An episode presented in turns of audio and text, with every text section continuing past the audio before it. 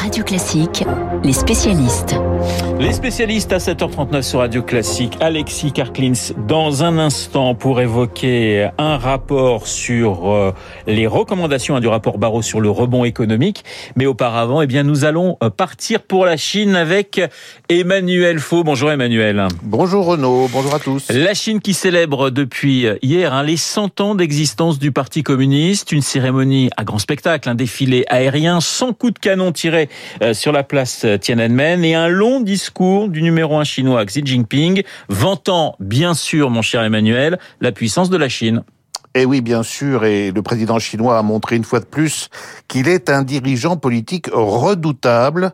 Il a réussi à ramener l'histoire centenaire du Parti communiste chinois à un bilan plus que flatteur de sa présidence, qui est potentiellement maintenant une présidence à vie, puisque vous savez que la limitation des mandats a été retirée de la Constitution.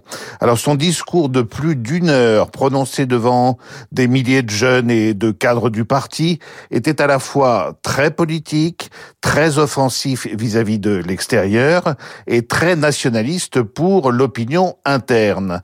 Il a parlé de la renaissance du peuple chinois, qui a su se sortir de la colonisation, des guerres de l'opium et de l'occupation japonaise, et qu'il compare aujourd'hui à une grande muraille d'acier d'un milliard quatre cents millions de Chinois dressée face aux forces étrangères qui voudraient l'offenser, je cite, l'intimider ou l'asservir. Donc une tonalité, on peut dire, euh, assez martiale, vantant un pays fier face au reste du monde, usage externe, et un niveau de vie qui n'a fait qu'augmenter ces dernières années, usage interne, le tout bien sûr grâce au Parti communiste chinois et à ses dirigeants.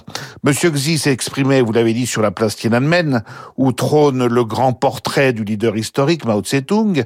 Il se place dans cette lignée, lui qui a fait inscrire sa pensée dans la charte du parti, laquelle pensée est étudiée dans les écoles et les universités. Autrement dit, en célébrant la Chine renaissante et la Chine forteresse de 2021, eh bien, il célèbre un peu sa propre action et il ouvre la voie à une sorte de culte de la personnalité comme la Chine n'en a pas connu depuis Mao. C'est un discours d'auto-célébration. Oui, c'est pas le premier. Emmanuel, c'est aussi un discours qui s'adresse au grand rival américain.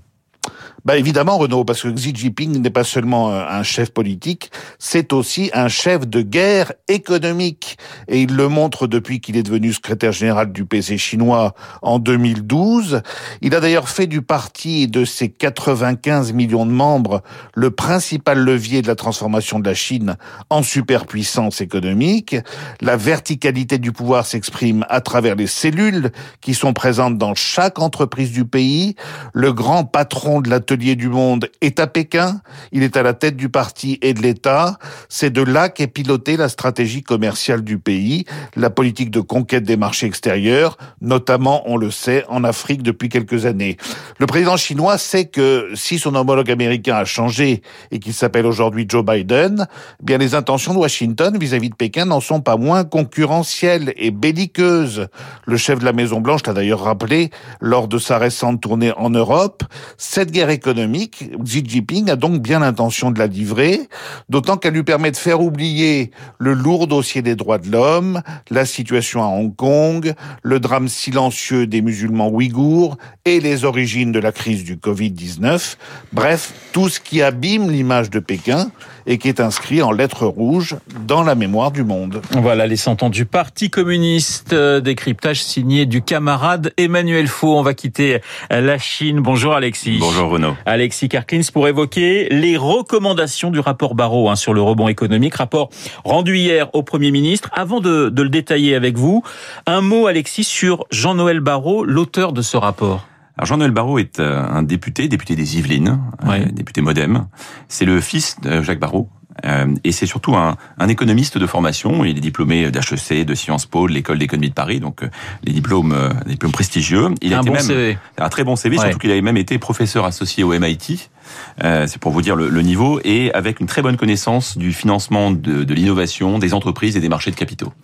Voilà. Alors que contient ce rapport rendu donc hier à Jean Castex? Alors ce, ce, rapport, il a été rendu, c'était le, le 30, donc il y a deux jours. Il a été remis au Premier ministre à la demande donc du Premier ministre une mission qui lui a été confiée en janvier dernier, d'ailleurs conjointement avec le ministre de l'économie, des, des, finances et, et de la relance, et qui porte sur une cartographie fine des territoires français qui ont le plus souffert de la crise sanitaire. Et avec euh, l'obligation, j'allais dire, de formuler des propositions pour aider ces territoires dans le cadre du plan de relance et dans le cadre de l'accompagnement de la sortie de crise à rebondir, notamment dans ces, dans ces zones les, les plus fragiles. Alors pourquoi ce rapport est intéressant?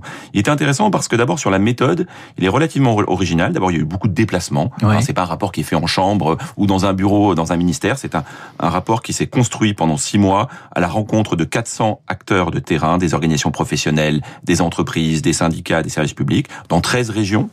Euh, et puis, par le traitement de la, de la donnée, c'est très à la mode, mais c'est très important aujourd'hui, puisqu'il y a même une, une démarche assez originale, euh, avec l'aide de ce qu'on appelle des data scientists, donc des, des spécialistes des données, euh, l'analyse de 20 millions de messages sur Twitter et Facebook pour comprendre le ressenti et euh, le, ça doit être une première ça. C'est, ouais. Je pense une première ouais. pour comprendre le ressenti et le bien-être euh, des Français sur les différents territoires. Mais Petite question, ça veut dire qu'il y a une très grande différence selon les, territoires, Alexis? Et eh oui, et c'est un des constats, c'est un des constats de, de la mission de, de Jean-Noël Barrot, c'est que la crise, euh, la crise sanitaire a eu des effets très inégalement répartis sur euh, sur sur l'économie française et sur les territoires.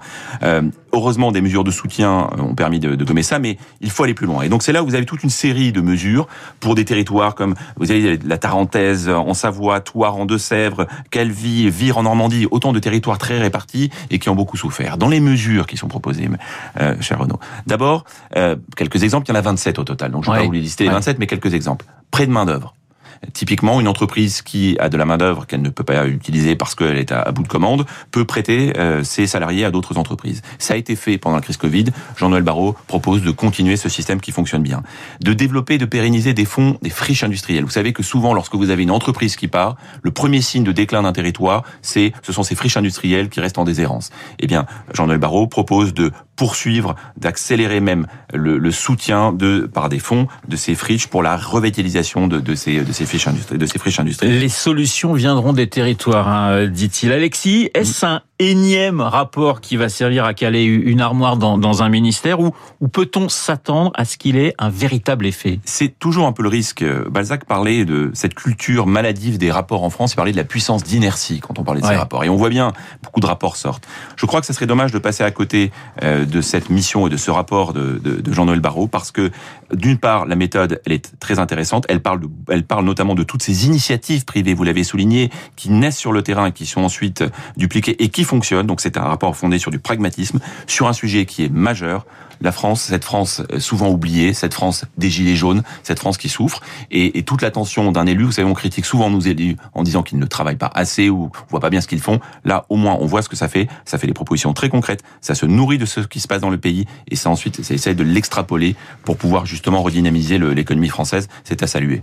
Consolider les liens entre les services de l'État, les élus locaux et les entreprises, c'est aussi une autre petite phrase euh, de Jean-Noël Barrot. Merci Alexis. Alexis Carclins et Emmanuel Faudan, les spécialistes ce matin. Je vous rappelle euh, que mon invité à 8h15 sera Didier Pité, médecin-chef du service d'épidémiologie des hôpitaux et de la faculté de Genève, en direct donc dans notre studio à partir de 8h15. Et en attendant, il est 7h et pratiquement 48 minutes sur l'antenne de Radio Classique. Dans un instant, le journal imprévisible consacré, figurez-vous, à Jim Morrison.